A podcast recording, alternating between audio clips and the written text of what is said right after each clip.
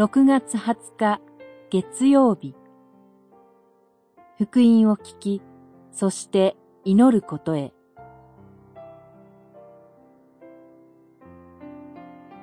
ルカによる福音書一章、二章。ユダヤの王ヘロデの時代、アビア組の祭司にザカリアという人がいた。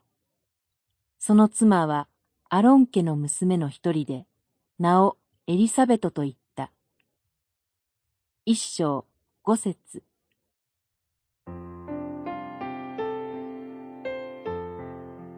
この始まりは、この福音書が誰のためのものなのかということを示しています。ザカリアとエリザベトの老夫婦は、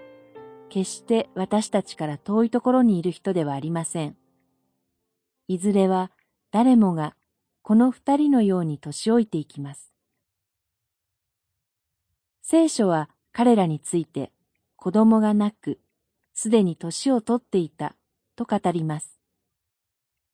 これはいわば彼らの人生の影の部分です。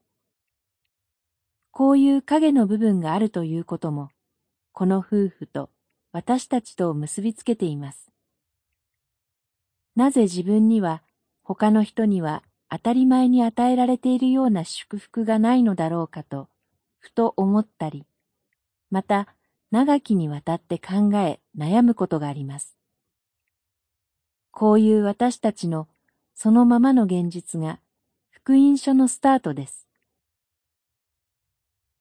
年を取り子供も与えられず、その中でひっそりと自分の人生を終えようとしていたザカリアは、口を閉ざされました。それは閉じてしまった心を再び神に向かって開くため、また自分でそのゴールを据えていた人生を神が与えてくださる新しい道へと変更させるためでした。自分の口から出る言葉ではなく、神から与えられる言葉を受け取るために、今朝も福音の御言葉から聞き、心から出る神への声としての祈りを天に向けたいと思います。祈り。あなたに心を開き、福音の喜びを受け取り、